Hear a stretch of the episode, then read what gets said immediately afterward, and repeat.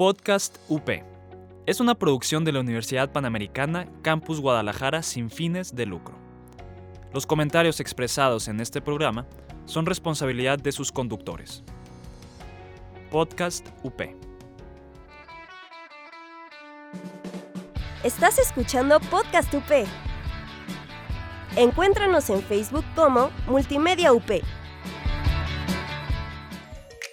Bienvenidos al Rincón de los Juegos. Comenzamos.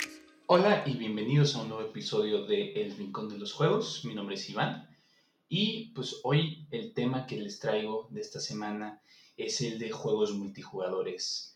Pero pues antes de empezar con ejemplos como lo son este tipo de juegos, primero hay que decir que es un juego multijugador, ¿no? Entonces, ¿Qué se define como un juego multijugador? Es algo muy sencillo. Es un juego en donde tú puedes jugar con otras personas que pueden estar en tu mismo cuarto o pueden estar en otras partes del mundo. Eso es lo que es un juego multijugador. Un ejemplo muy famoso de esto puede ser juegos como Fall Guys, Fortnite, eh, Call of Duty Warzone, cualquier tipo de juego donde estés jugando o conviviendo con otras personas. Entonces, dando pauta con, ese, eh, con esa definición de lo que es un juego multijugador, yo quiero hablar un poquito de por qué a veces queremos desarrollar juegos multijugadores, eh, buenos ejemplos o buenas prácticas de estos y malas prácticas que se han dado. Entonces, eh, ¿por qué desarrollaremos un juego multijugador o cuál debería ser nuestra finalidad desarrollando un juego multijugador? Muy sencillo. La primera es que queremos dar una experiencia donde sabemos que esta experiencia depende de muchas personas. O sea, un ejemplo que a mí no me gusta pero hemos mencionado antes en este podcast, ha sido Fallout 76. Y, por ejemplo, agarrando Fallout 76, es un juego multijugador donde tú convives con otras eh, personas de la vida real y van en estas misiones o en estos eh, eventos a matar monstruos en el lugar. Yo diría que una cosa que hay que tomar en cuenta cuando haces un juego multijugador es que es muy difícil desarrollar uno. ¿Por qué? Porque hay dos cosas que tienes que hacer para un juego multijugador. La primera es, obviamente, desarrollar el juego, o sea, desarrollar las mecánicas, eh, tomar en cuenta qué es lo que pueden hacer los otros jugadores, eh, poner esas reglas, establecer los límites, eh, entender cuántos jugadores pueden jugar, etc. O sea, esa es una mitad de desarrollo de un juego multijugador. Pero la otra mitad de desarrollar un juego multijugador es qué tan complicado a veces puede ser nuestro código de red, o sea, el back-end del juego. Eh, por ponerles un ejemplo, ustedes pueden hacer un juego, vamos a decir que quieren hacer un juego Call of Duty, pues el clásico ejemplo que he escuchado muchas personas que quieren hacer, en donde es un juego de primera persona, de disparos, y ustedes básicamente quieren agarrar y decir, ok, eh, este juego se va a tratar del equipo A y el equipo B y pues se tienen que disparar entre ellos, ¿no? El clásico ejemplo. Ustedes cuando lo desarrollan primero tienen que definir las mecánicas. Obviamente en este caso vamos a copiar las mismas mecánicas de eh, Call of Duty, que eso nos va a tomar como unos, puedes decir, unos 6 meses, 10 meses, puede ser más. Ya tenemos las, las mecánicas del juego en single player, por así decirlo, aún hemos hecho la parte multijugador y esa es la parte difícil, porque hacer un juego multijugador conlleva a no solo tener las mecánicas hechas, pero tener un código eficiente para los servidores, porque estos juegos obviamente corren en servidores. Eh, es muy complicado porque tiene que ser rápido, tiene que ser una solución en donde, por ejemplo, digamos que hay algo roto en tu juego, que el jugador va muy rápido o hay eh, maneras de hacer cheats en el juego que tú tienes que arreglar. Entonces, es muy importante que siempre estés ahí para arreglar esos problemas. Pero si eres una, un equipo de una persona o un equipo de hasta 15 personas, pues se te va a hacer muy difícil porque no solo tienes que arreglar el juego, pero también tienes que preocuparte de que los servidores estén corriendo bien y también preocuparte de que tengas todas las máquinas suficientes y que no se caigan los servidores o que tengas que hacer un, eh, algo mágico para hacer que vuelva a funcionar y es todo un desastre. Entonces, mi recomendación, si quieren hacer juegos multijugadores, eh, sea que siempre los mantengan simples. Eh, al igual que no se compliquen en crear un código pues muy complicado para lo que es el detrás del, juego, pero váyanlo construyendo. Eh, un ejemplo que yo quiero mencionar que yo siento que ha logrado esto, de una compañía que no ha hecho juegos multijugador, es Mediatonic. Mediatonic es una empresa que desarrolla un juego llamado Fall Guys, que de hecho ahorita es un juego muy, muy aclamado, muy famoso y muy reconocido por la industria de videojuegos, que de hecho creo que muchos de ustedes ya lo han jugado.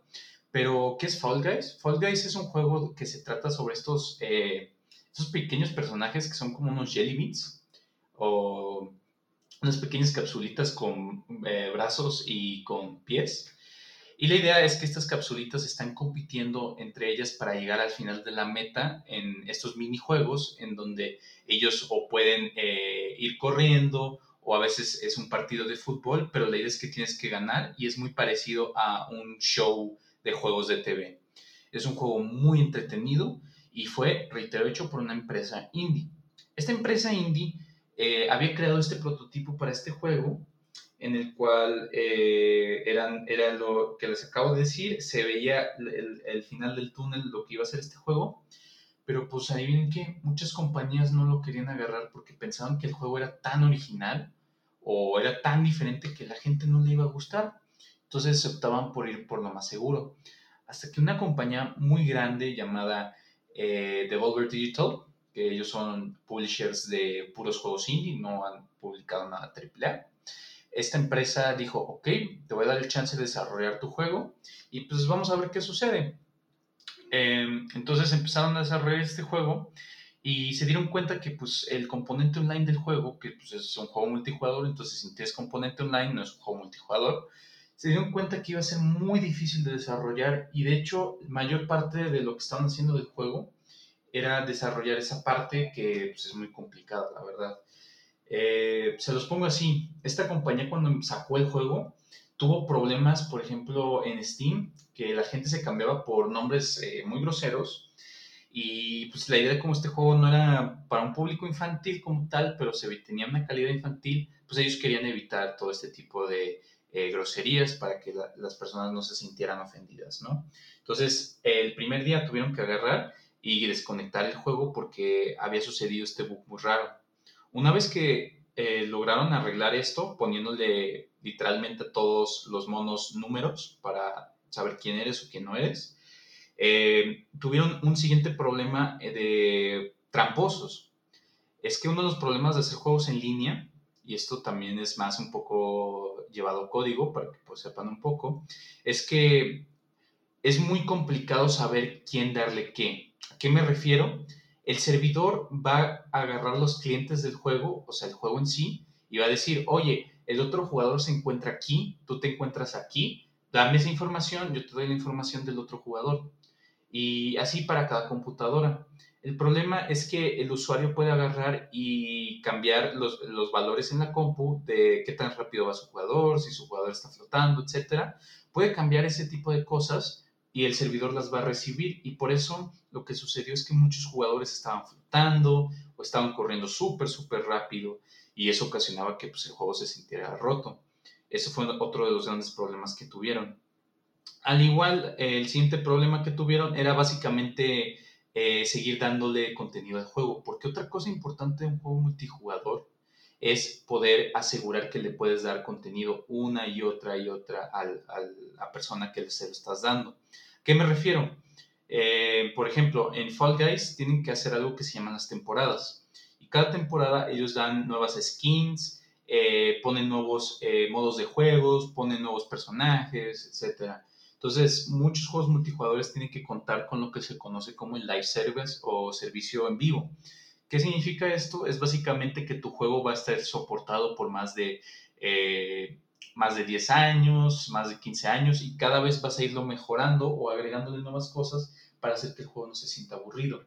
De hecho, esta es una de las cosas más básicas y por eso es muy difícil a veces hacer un juego multijugador indie, es que tienes que seguirlo soporteando. Entonces, si tu juego no le fue bien, en, la primera semana de ventas, eso puede significar la muerte para tu juego o para que tu, que tu misma compañía tenga un, eh, un despilfarro muy gacho de dinero. Entonces, por eso cuando hablamos de juegos multijugadores o porque muchos juegos multijugadores se parecen, es porque muchos inversionistas o específicamente publicadores no se la quieren jugar, entonces desarrollan algo similar a lo que ya han visto. Eh, esto es lo que sucede. Me, entristece un poco ver que no queremos a veces innovar porque nos da miedo, pero pues a veces no se puede hacer algo. De todos modos, este juego Fall Guys salió gracias a, reitero, Devolver y ha movido tanto la industria de juegos, así se los pongo, que literalmente PlayStation vaqueó el juego. Ellos eh, ayudaron a hacer la versión en PlayStation 4, al igual que eh, ponerlo gratuito en el PlayStation Gold. Eh, el mismo presidente le fascina este juego. De hecho, si ustedes van a Twitter, van a ver que él está jugando todo, todo el tiempo este juego. Es muy divertido y es un muy buen ejemplo de lo que se debe hacer para un juego multijugador. Eh, lo, único que quiero, lo último que quiero mencionar de este juego es que es un ejemplo vivo de que a veces podemos eh, lograr cosas que son fuera de nuestro peso, porque Mediatonic era indie. Y aunque suene como una idea muy locochona y tenemos el, el foresight o la, manera de ver hacia el futuro, sentimos que tenemos un muy buen producto, es una muy buena idea eh, seguir perseverando para que ese producto salga. Un ejemplo malo que tengo de este tipo de juegos, ya lo he mencionado antes, pero un ejemplo malísimo de juegos multijugador y que este tiene live, live services muy pésimos es el querido Fallout 76. Fallout 76 es un juego que se basa en el universo de Fallout, digo, lo tiene el nombre, ¿no?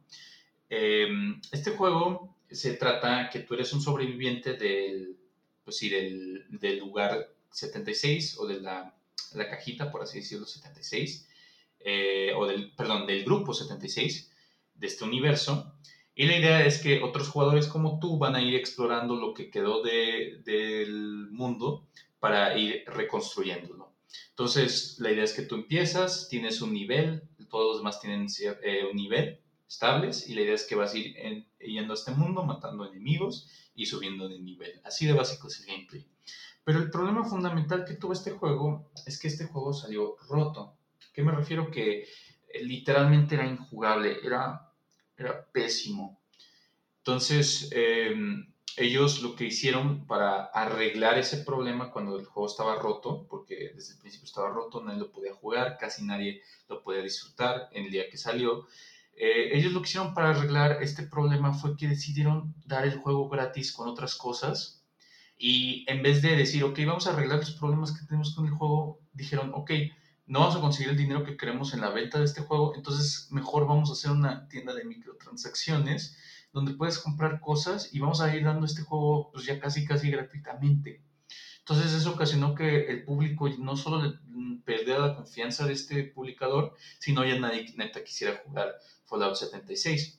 También el problema de este juego es que siendo un live services, lo que les había mencionado, la idea de que ustedes tienen que ir dando contenido a este juego multijugador, eh, ellos casi no dieron contenido. De hecho, el contenido que daban eran skins para el juego o lo que habíamos mencionado en la tienda, microtransacciones, pero no estaban agregando contenido del juego.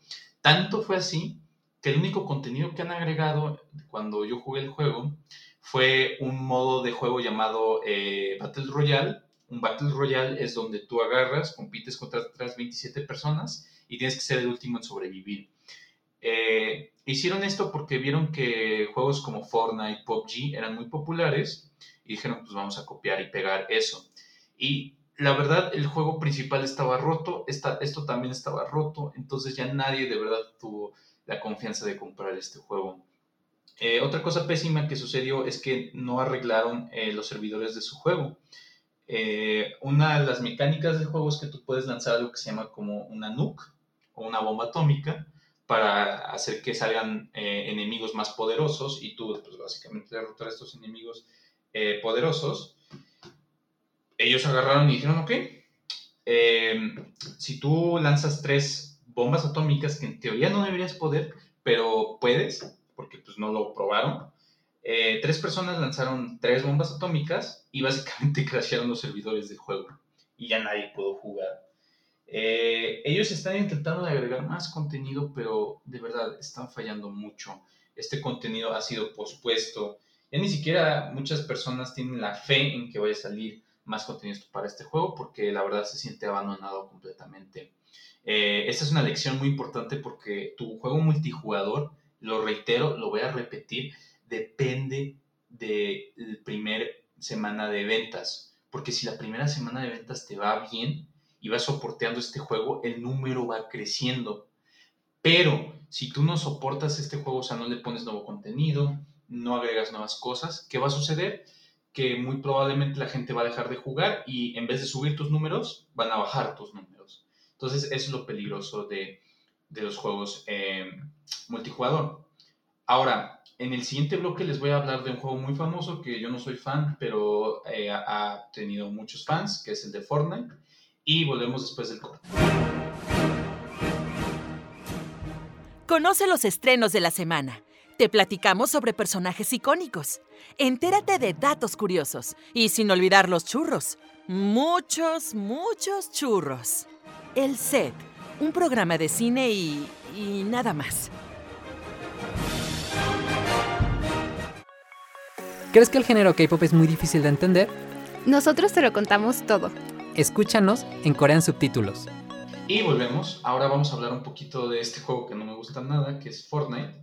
Eh, Fortnite es un juego donde tú, como había mencionado, es un Battle Royale eh, en tercera persona. Tercera persona es un juego donde tú ves a tu personaje y lo controlas con los sticks o con eh, el teclado y mouse y es un juego de disparos en donde tú puedes construir estas construcciones que no son para nada bonitas, pero son construcciones, reitero, cada quien, ¿no?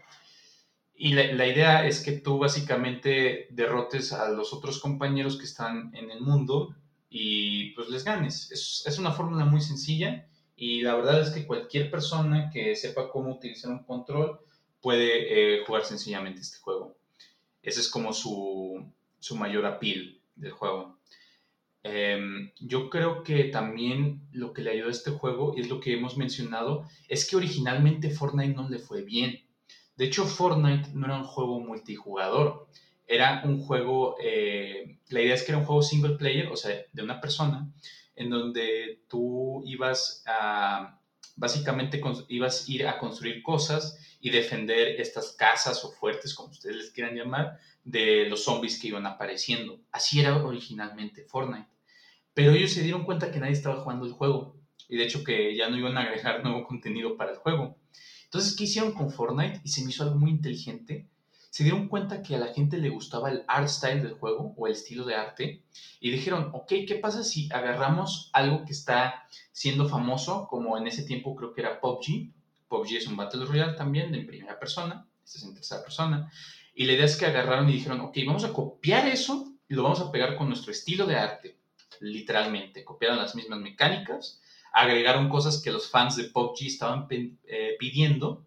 Y PUBG, de hecho, estaba vendiendo muchas copias, eh, millones de copias.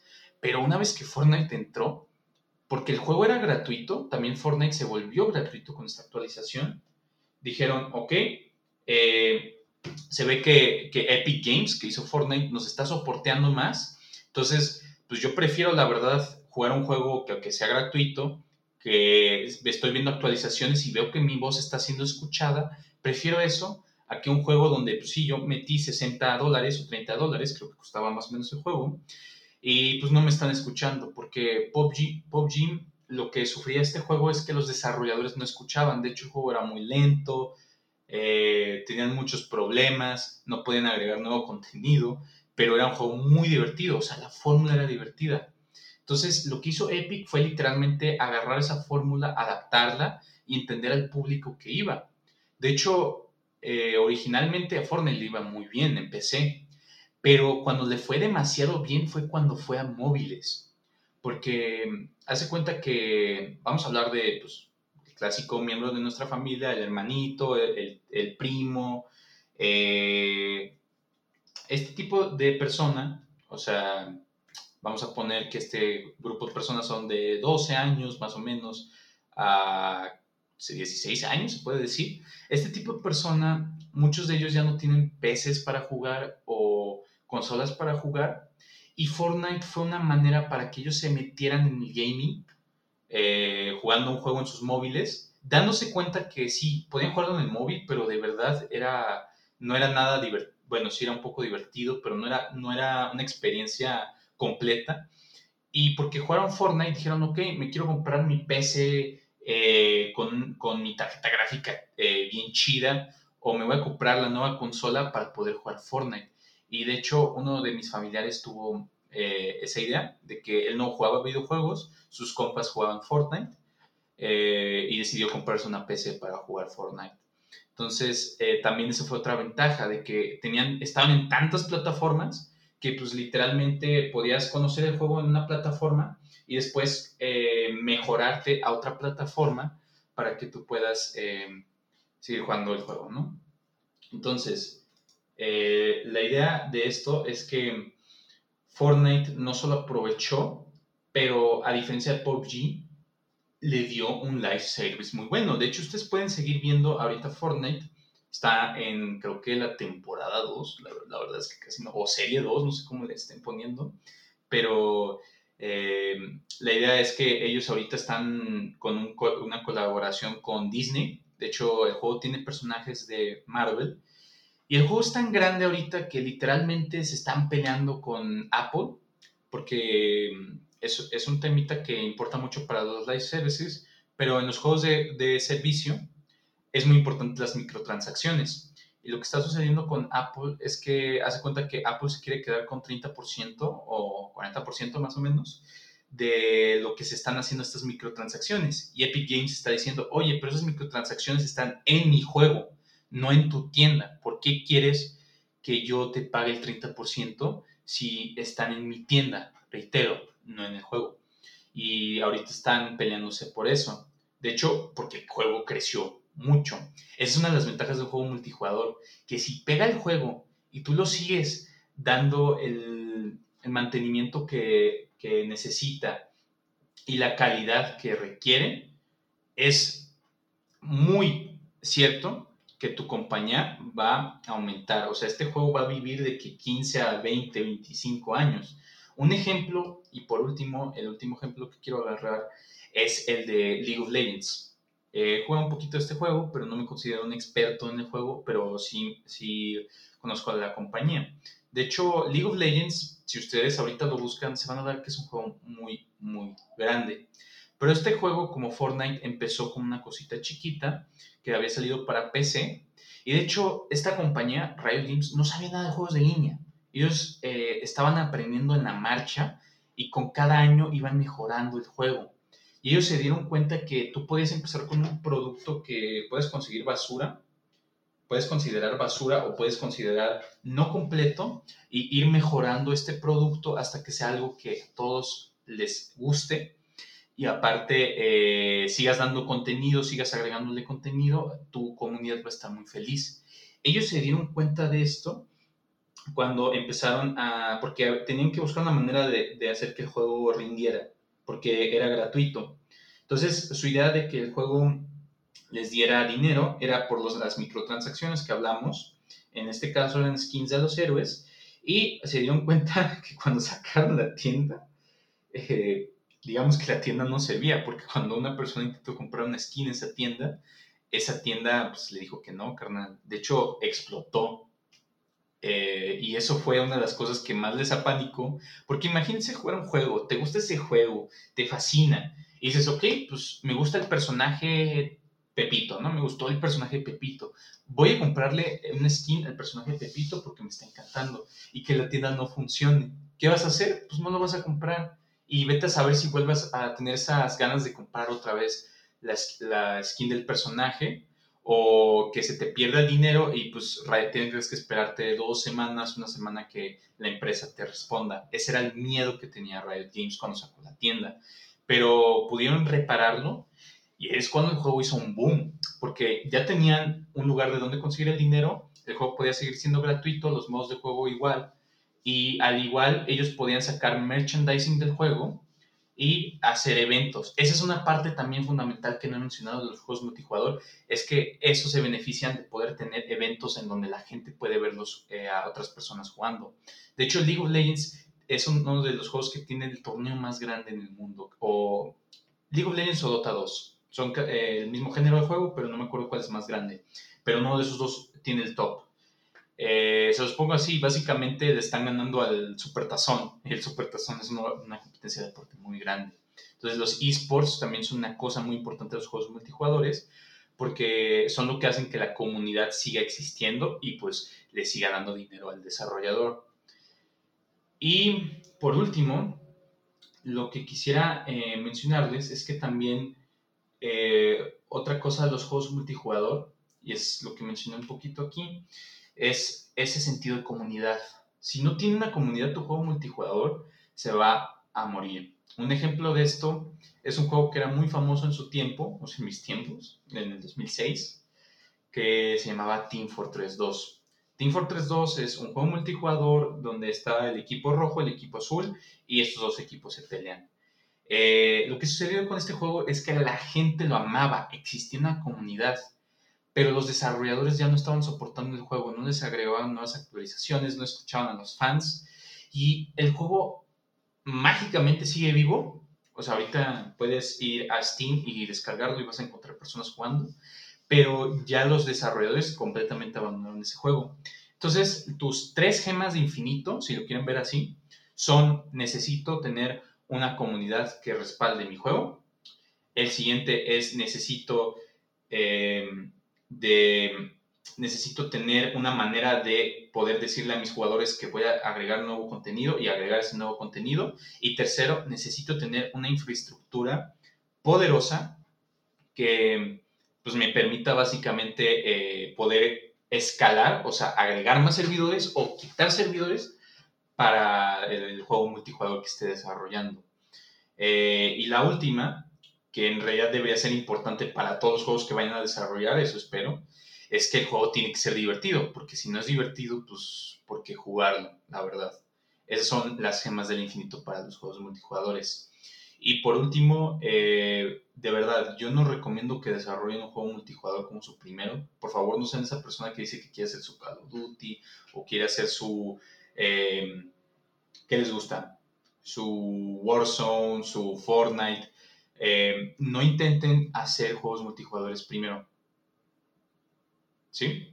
Esto es lo que eh, es muy vital para un juego multijugador, es que tú puedas darle más contenido. Entonces, yo no recomiendo que hagan un juego 3D. Si van a hacer un juego multijugador, si tienen esa idea, adelante, pero yo no se lo recomiendo. Pero la segunda no recomendación es no hagan un juego 3D o complicado donde estén eh, tomando consideración varios componentes de física, varios componentes de básicamente matemáticas complicadas, porque lo que va a suceder es que después su servidor va a tener que agarrar esa información y tomar a cuenta esa información. Entonces, eh, con esto concluyo el episodio de los juegos multijugador. Esto fue el Rincón de los Juegos. Nos pueden escuchar como siempre en Podcast UP. Tenemos eh, iTunes, estamos en iTunes, estamos en Spotify. También nos pueden seguir en Facebook, al igual como Instagram. Estamos como el Rincón de los Juegos. Muchas gracias a nuestra editora Jazz, que siempre edita estos hermosos episodios. Mi nombre es Iván y muchas gracias por escucharnos. Muchas gracias por escucharnos. Esto fue El Rincón de los Juegos. Estás escuchando Podcast UP. Encuéntranos en Facebook como Multimedia UP. Podcast UP. Es una producción de la Universidad Panamericana Campus Guadalajara sin fines de lucro.